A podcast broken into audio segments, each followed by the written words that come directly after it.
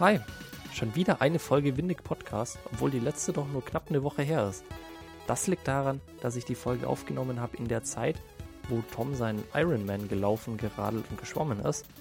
Und ich möchte die Folge dennoch hochladen, weil ich finde, sie ist ganz gut geworden und ich finde auch das Thema ist eigentlich recht spannend.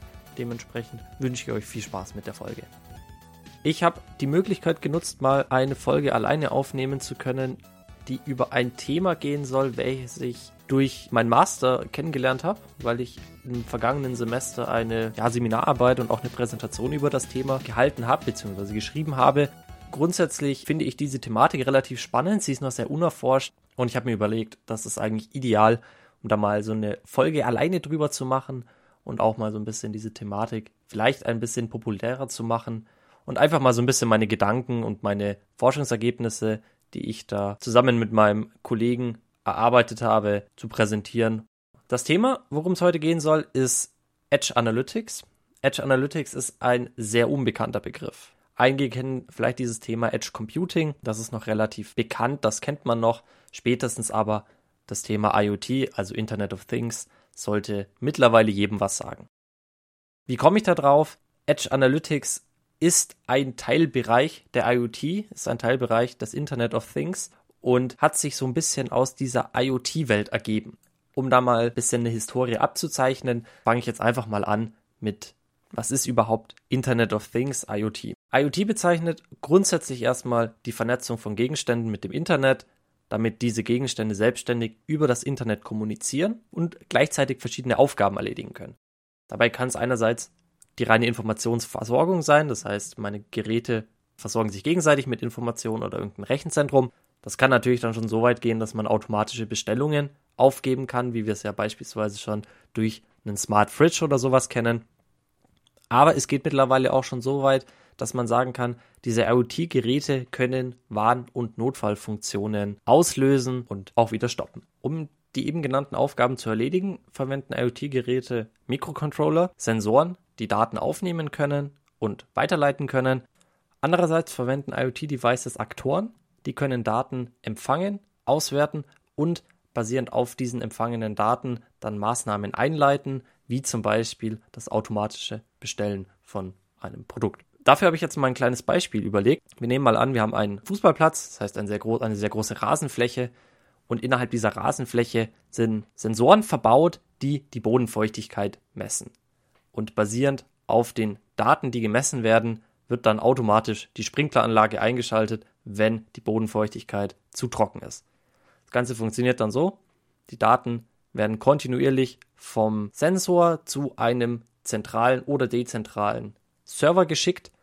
Der analysiert die Daten, wertet die Daten aus und schickt dementsprechend ein Go oder ein No-Go zurück, um die Sprinkleranlage zu aktivieren oder nicht, wenn als Ergebnis rauskommt, dass die Bodenfeuchtigkeit zu trocken ist. Für unser Fußballfeldbeispiel funktioniert das jetzt noch relativ gut. Die Daten fallen zwar sekündlich an, können aber noch überschaubar verarbeitet werden, ohne da hohe Rechenkapazität zu verwenden. Jetzt habe ich natürlich nicht nur einen Fußballplatz mit einer überschaubaren Anzahl an Sensoren, sondern ich verwende natürlich sehr, sehr viele IoT-Devices. Hierfür gibt es eine Statistik, die so ein bisschen die Entwicklung und dann Prognose der IoT-Devices von 2019 bis 2030 angibt. Und wenn wir da mal anschauen, gab es 2020 noch 8 Milliarden IoT-Devices. Das Ganze soll allerdings bis 2030 auf 25 Milliarden IoT-Devices ansteigen. Daraus ergibt sich dann folgende Problematik. Ich muss natürlich sehr viele Daten von sehr vielen IoT-Devices auf einmal auswerten und das Ganze mit möglichst wenig bis gar keiner Latenz. Wir wollen also erreichen, dass wir möglichst viele Daten auswerten können, ohne dass diese Daten zuvor an ein zentrales Data Warehouse, an ein zentrales Rechenzentrum irgendwo in der Cloud geschickt werden müssen. Genau hierfür gibt es die Disziplin, die Technologie, den Ansatz des Edge Computings. Edge Computing stellt eine Alternative zur klassischen Cloud-Lösung dar und kann je nach Quelle eine unterschiedliche Bedeutung haben. Ich habe mir jetzt da mal eine rausgesucht, wie ich Edge Computing persönlich am sinnvollsten finde, beziehungsweise wie ich es auch persönlich definieren würde. Und zwar bezeichnet Edge Computing einen Ansatz für IoT-Umgebungen, bei dem IT-Ressourcen, das heißt Speicherkapazität und Rechenleistung dezentral möglichst nah an ein datengenerierendes Endgerät bereitgestellt werden sollen. Dieses ganze Thema Edge bedeutet am Rande des Netzwerks, das heißt, ich habe eine dezentrale Verarbeitung der Daten, nicht mehr zentral im Data Warehouse in der Cloud, sondern dezentral einem kleineren Rechenzentrum, was sich irgendwo zwischen datengenerierenden Endgerät und zentraler Cloud-Lösung platziert. Ziel von Edge Computing ist es, Massendaten ohne Zeitverzögerung, das heißt ohne Latenz auszuwerten und unverzüglich Maßnahmen basierend auf diesen ausgewerteten Daten einleiten zu können. Wenn man da jetzt eine, eine Schicht aufbauen müsste oder eine Architektur, wir Wirtschaftsinformatiker denken ja gerne in Architekturen, dann kann man das jetzt top-down oder bottom-up aufbauen. Ich entscheide mich mal für den Top-down-Ansatz. Ich habe ganz oben mein Cloud-Layer, das ist einfach mein Rechenzentrum, meine Cloud, vielleicht mein Data Warehouse, wo ich zentral alle Daten sammle, die für mich irgendwie relevant sind, die ich irgendwie archivieren möchte, auf denen ich irgendwie langfristig Analysen fahren möchte. Eine Ebene unter dem Cloud Layer habe ich das Edge Layer. Im Edge Layer befinden sich Edge Gateways, die als kleineres Rechenzentrum verwendet werden, als kleinere als kleineres Data Warehouse oder als Data Lake verwendet werden können, um Analysen näher am datengenerierenden Endgerät durchführen zu können. Und auf der untersten Ebene habe ich dann meine Edge Devices, das heißt meine IoT Devices. Das kann jetzt natürlich alles sein. Das könnte jetzt mein Smartphone sein, das könnte mein Temperaturmessgerät sein, meine Glühbirne. Das könnte aber auch schon sowas fortgeschrittenes sein wie das smarte Auto, beziehungsweise eben das mittlerweile doch schon sehr digitale Auto. Da ich jetzt Edge Computing näher erläutert habe, das heißt dieses ganze Sammeln, Auswerten, Analysieren von Daten nahe am Endgerät, können wir jetzt nochmal einen Schritt weitergehen und uns anschauen, was macht denn in dieser ganzen Architektur überhaupt der Begriff Edge Analytics und worum handelt es sich denn dabei genau? Hierfür schauen wir mal wieder in einer unserer Lieblingsquellen nach, dem Gabler Wirtschaftslexikon. Denn das Gabler Wirtschaftslexikon beschreibt Edge Analytics als das Sammeln, Verarbeiten und Analysieren von Daten am Rande des Netzwerks. Hierfür unterscheidet Edge Analytics zwei Verfahren. Einerseits, welche Daten werden für eine spätere Auswertung an ein zentrales Data Warehouse, an eine zentrale Plattform geschickt. Andererseits, welche Daten sind für den aktuellen Betrieb notwendig und müssen für den aktuellen Betrieb ausgewertet werden. Hierfür habe ich auch nochmal ein ganz interessantes Beispiel gefunden. Und zwar nehmen oder stellen wir uns mal vor, wir haben eine Ölplattform, die mitten auf dem Meer steht. Normalerweise hat so eine Ölplattform ja relativ viel Distanz zwischen dem Festland und dementsprechend auch zu irgendwelchen Rechenzentren, an die ich Daten zur Auswertung schicken kann. Das heißt, ich habe irgendwo meine Ölplattform.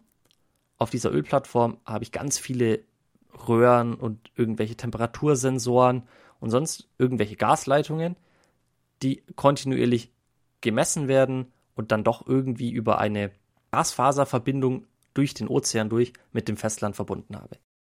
Nehmen wir mal an, eine dieser Leitungen weist einen enorm hohen Wert auf. Einen Wert, der außerhalb jeder erlaubten oder tolerierbaren Skala für diese Ölplattform ist. Das heißt, meine Ölplattform meldet ein fehlerhaftes Verhalten und schickt das über diese meilenweite Entfernung hin zum Rechenzentrum am Festland, wo es dann verarbeitet wird. Das heißt, ich habe einerseits die Zeitverzögerung, die Latenz, die ich brauche von meiner Ölplattform zum Festland. Auf der anderen Seite habe ich natürlich die Dauer, die mein Rechenzentrum, mein Server, meine Cloud-Plattform benötigt, um diesen Input zu verarbeiten. Und am Ende muss ja dann dieses Ergebnis, was ich zentral analysiert und ausgewertet habe, wieder zu meiner Ölplattform zurück. Das heißt, ich habe eine dritte Latenz, eine dritte Zeitverzögerung, und zwar, wenn das Ergebnis zurück zur Ölplattform kommt. Das kann dann zum Beispiel sowas Banales sein wie das automatische Schließen meines Ventils. Genau an der Stelle könnte man jetzt mit Edge Analytics kommen. Edge Analytics möchte ja sammeln, verarbeiten und analysieren am Rande des Netzwerks. Konkret bedeutet das, dass die Ölplattform mit genügend Edge Devices ausgestattet werden muss, die aber auch genügend IT-Ressourcen, das heißt Speicherkapazität und Rechenleistung haben, um Fehlverhalten analysieren zu können und sofort Maßnahmen treffen zu können, wenn ein akutes Problem vorliegt.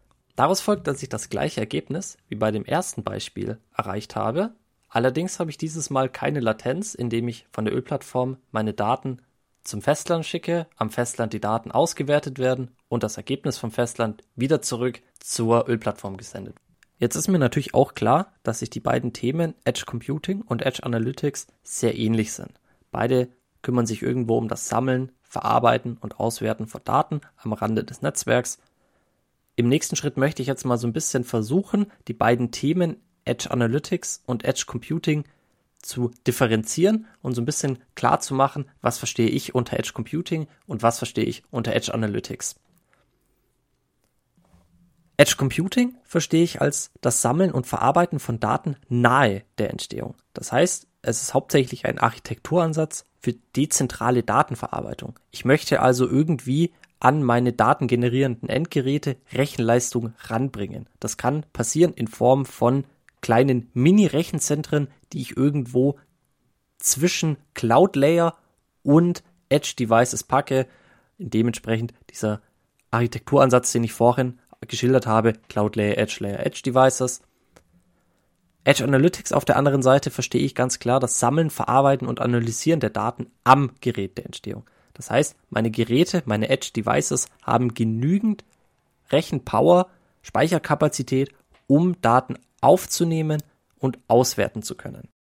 Wenn wir uns jetzt anschauen, warum das Thema denn überhaupt wichtig sein könnte, dann geht das vor allem darum, dass wir sehr viele IoT-Devices haben. Also letztes Jahr knapp 8 Milliarden noch bis 2030 ganze 25 Milliarden. Es geht also darum, dass diese ganzen IoT-Devices Daten generieren und sehr häufig Daten generiert werden, die für den aktuellen Betrieb absolut nicht relevant sind, aber versendet werden. Das heißt, ich habe immer irgendeine Belastung auf meiner Leitung mit Daten, die eigentlich gar nicht wichtig sind. Mittels Edge Analytics wäre es allerdings schon möglich, bei der Entstehung der Daten festzustellen, ob dieses Datum, was generiert wurde, überhaupt relevant ist, dass ich es versende, um irgendwo eine Historie abzubilden. Ich versuche, die Daten zu verwerten, die tatsächlich für meinen Betrieb relevant sind.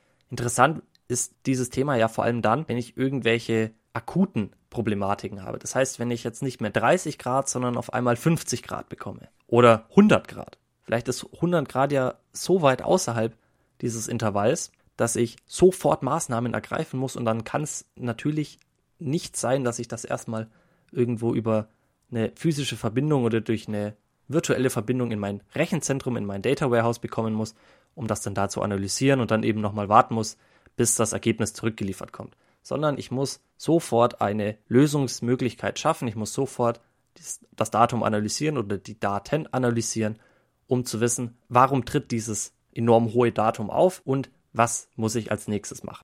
Wenn man da mal kurz reingeht, dann gibt es da natürlich sehr viele Lösungsansätze für. Ich kann innerhalb des Edge Analytics natürlich mit einem Clustering arbeiten. Das heißt, ich habe irgendwo verschiedene Datensätze, die alle allesamt irgendwie ähnlich sind, die ich allesamt irgendwie zu einem Cluster zusammenfügen kann, um dann basierend darauf entscheiden zu können, welche Handlungsmöglichkeiten müssen als nächstes getroffen werden. Was ich jetzt betrachten möchte, ist allerdings die Vor- und Nachteile, die uns Edge Analytics bringen kann, wenn diese Technologie, wenn dieser Ansatz mal konkreter erforscht ist. Einerseits habe ich natürlich eine Near-Real-Time-Datenanalyse, da mein datengenerierendes Endgerät über genügend Power verfügt, die Daten, die es generiert, natürlich auch gleichzeitig verarbeiten und auswerten zu können und kann somit sehr schnell auf sich ändernde Werte reagieren. Im nächsten Schritt natürlich Effizienzgewinne. Warum Effizienzgewinne? Ich spare mir diese ganze Latenzzeit, diese ganzen Zeitverzögerungen vom Endgerät zum Server oder zur Cloud und dann natürlich auch wieder von der Cloud zurück zum Endgerät. Ich habe natürlich auch einen reduzierten Datendurchsatz, ganz einfach dadurch, dass mein Gerät von sich aus erkennt, welche Daten relevant sind und die Daten, die das Gerät für nicht relevant hält, werden natürlich auch direkt verworfen und dementsprechend auch gar nicht erst weiter verarbeitet. Alles, was Vorteile hat, bringt natürlich auch Nachteile mit sich. Ich habe gerade schon den reduzierten Datendurchsatz angesprochen. Auf der anderen Seite habe ich dann natürlich auch einen bewussten Datenverzicht, da Edge Analytics natürlich dafür dient, die Daten nur zu verwerten, die auch relevant sind, das heißt, die, die nicht der Norm entsprechen, verzichte ich durch den Einsatz von Edge Analytics bewusst auf das Sammeln aller Daten und das muss mir natürlich als Unternehmen dann bewusst sein. Der wahrscheinlich größte Nachteil, den Edge Analytics mitbringt, ist das Thema Aufrüstung und Nachrüstung. Das heißt, Unternehmen, die IoT-Devices bereits einsetzen, um Daten am Gerät zu analysieren bzw. vom Gerät zu empfangen, um dann im Server in der Cloud diese Daten analysieren zu können für beispielsweise Predictive Maintenance diese Unternehmen müssen gegebenenfalls nachrüsten, um ihre IoT-Devices mit genügend Power auszustatten, die Daten auch direkt am Gerät verarbeiten zu können. Wenn noch keine IoT-Devices im Einsatz sind, man allerdings Edge Analytics einsetzen möchte, dann sorgt das natürlich dafür, dass ich aufrüsten muss und das kann erstmal sehr teuer werden, denn diese IoT-Devices mit genügend Power, die kosten natürlich auch dementsprechend. In den vergangenen 15 Minuten habe ich jetzt viel Theorie geredet. Ich habe so ein bisschen die Herleitung von Edge Analytics erläutert, bisschen über IoT und Edge Computing geredet. Wie kann ich denn Edge Analytics jetzt einsetzen? Was sind denn Use Cases, für Edge Analytics, mit denen man in der Zukunft arbeiten kann und welchen Mehrwert kann mir denn das konkret bringen? Hierfür habe ich mich mit dem Professor Müsigmann unterhalten, den wir ja schon mal in der Folge als Gast hatten. Und der hat ein, fand ich, sehr gutes Beispiel gebracht für den Einsatz von Edge Analytics und zwar im Umfeld des autonomen Fahrens. Ich hatte ja vorhin schon das Thema autonomes Auto mal angesprochen. Es ist jetzt natürlich so, wenn ich autonom fahren möchte, dann muss ich sehr viele Straßendaten analysieren. Das heißt, ich habe Ampeln, ich habe Stoppschilder, ganz viele Verkehrszeichen und auch andere Verkehrsteilnehmer und Informationen, die ich analysieren und auswerten muss, um autonom fahren zu können. Das Ganze kann jetzt natürlich nicht in einem Data Warehouse oder in einem Data Lake erfolgen, irgendwo zentral, sondern das muss dezentral erfolgen und im besten Falle real-time. Genau dafür kann Edge Analytics helfen, denn durch dieses im Edge, das heißt am Rande des Netzwerks irgendwo im Auto selber, kann ich erreichen, dass die Informationen wie ein Stoppschild oder eine Ampel direkt verarbeitet werden. Und dementsprechend natürlich, wenn ich jetzt an eine Ampel fahre und die ist rot, dann bremst mein Auto und bleibt stehen und erkennt dann natürlich, wenn es grün ist, auch wieder, dass es losfahren muss. Das Ganze kann man jetzt sogar noch mal ein bisschen weiterdenken. Wenn wir jetzt irgendwelche Landstraßen haben, auf dieser Landstraße ist Glatteis, dann fährt da mein autonomes Auto drüber und die Sensoren erkennen, okay, hier ist Glatteis. Diese Informationen werden dann vom Auto an ein dezentrales Hub gesendet. Dieses dezentrale Hub ist für eine bestimmte Region zuständig, beispielsweise für irgendeinen Landkreis, und alle Autos, die in diesen Landkreis reinfahren, verbinden sich mit diesem dezentralen Hub und bekommen dann die Informationen wieder, hey, auf der und der Bundesstraße, auf der und der Landstraße ist gerade Glatteis und so können dann die Autos analysieren. Hier fahre ich gleich auf eine Straße, wo Glatteis ist. Das heißt, ich reduziere schon mal meine Geschwindigkeit. Edge Analytics wird verwendet, um Daten sofort zu erkennen. Das heißt, um das Glatteis auf der Straße direkt zu erkennen. Und im nächsten Schritt wird ein dezentrales Hub verwendet, welches eine komplette Region mit Daten versorgt. Dann habe ich wieder dieses Architekturbild, was ich am Anfang mal erzählt habe, mit ganz oben Cloud Layer, Edge Layer und dann ganz unten die Edge Devices. Und so habe ich mehr oder weniger diese Architektur nochmal nachgebildet. 18 Minuten sind es jetzt auf der Uhr. Ich glaube, ich schließe damit das Thema auch langsam mal ab. Zusammenfassend kann ich nur sagen, dass Edge Analytics großes Potenzial mit sich bringt. Gerade das Thema Predictive Analytics, also Predictive Maintenance zum Beispiel, ist ein großer Profiteur von Edge Analytics, denn Edge Analytics kann eine fast Realtime Datenanalyse mit sich bringen, die Frage, die sich am Ende natürlich noch stellt, ist, unter welchem Begriff wird Edge Analytics groß werden? Wenn sich das Thema mal etabliert hat, wenn Unternehmen Geld in die Hand genommen haben, um das Thema noch besser zu erforschen, um vielleicht auch erste Pilotprojekte zu starten, dann wird diese Frage auch beantwortet. Jetzt ist es auf jeden Fall an den Unternehmen und an der Forschung, Geld in die Hand zu nehmen, das Thema zu erforschen und Pilotprojekte zu starten um diese Technologie, um auch das Potenzial zu gewinnen, um das Geschäftsmodell zu verbessern, um neue Services oder Produkte zu entwickeln und um am Ende dadurch dem Kunden, egal ob B2C oder B2B, neuen Mehrwert generieren zu können. Ich hoffe, die Folge hat euch gefallen. Ich hoffe, ich konnte euch das Thema Edge Analytics ein bisschen näher bringen und auch meine Gedanken dazu teilen. Vielen Dank an Raphael der einen Teil dieser Themen im Rahmen der Studienarbeit und der Präsentation erarbeitet hat. Ich werde auf jeden Fall auch mal sein LinkedIn mit in die Show Notes packen. In den Show Notes findet ihr ebenfalls alle relevanten Quellen, die ich zu dem Thema gefunden habe. Schaut da gerne mal vorbei. Schaut auch unter dem Namen windig-podcast auf Instagram und Twitter vorbei. Da versuchen wir auch irgendwann mal aktiver zu werden und da ein bisschen was zu posten. Ansonsten schaut auch gerne auf unserer Website vorbei, windig.info. In der nächsten Folge ist dann der Tom wieder mit dabei. Wir haben sehr viele spannende Themen in der Pipeline uns wird so schnell nicht langweilig. Wir haben auf jeden Fall noch Themen, die wir im Rahmen dieses Podcasts vorstellen wollen. Wir haben viele spannende Gäste noch vor uns. Ich wünsche euch einen schönen Tag und hoffe, dass ihr in der nächsten Folge wieder mit dabei seid. Ciao.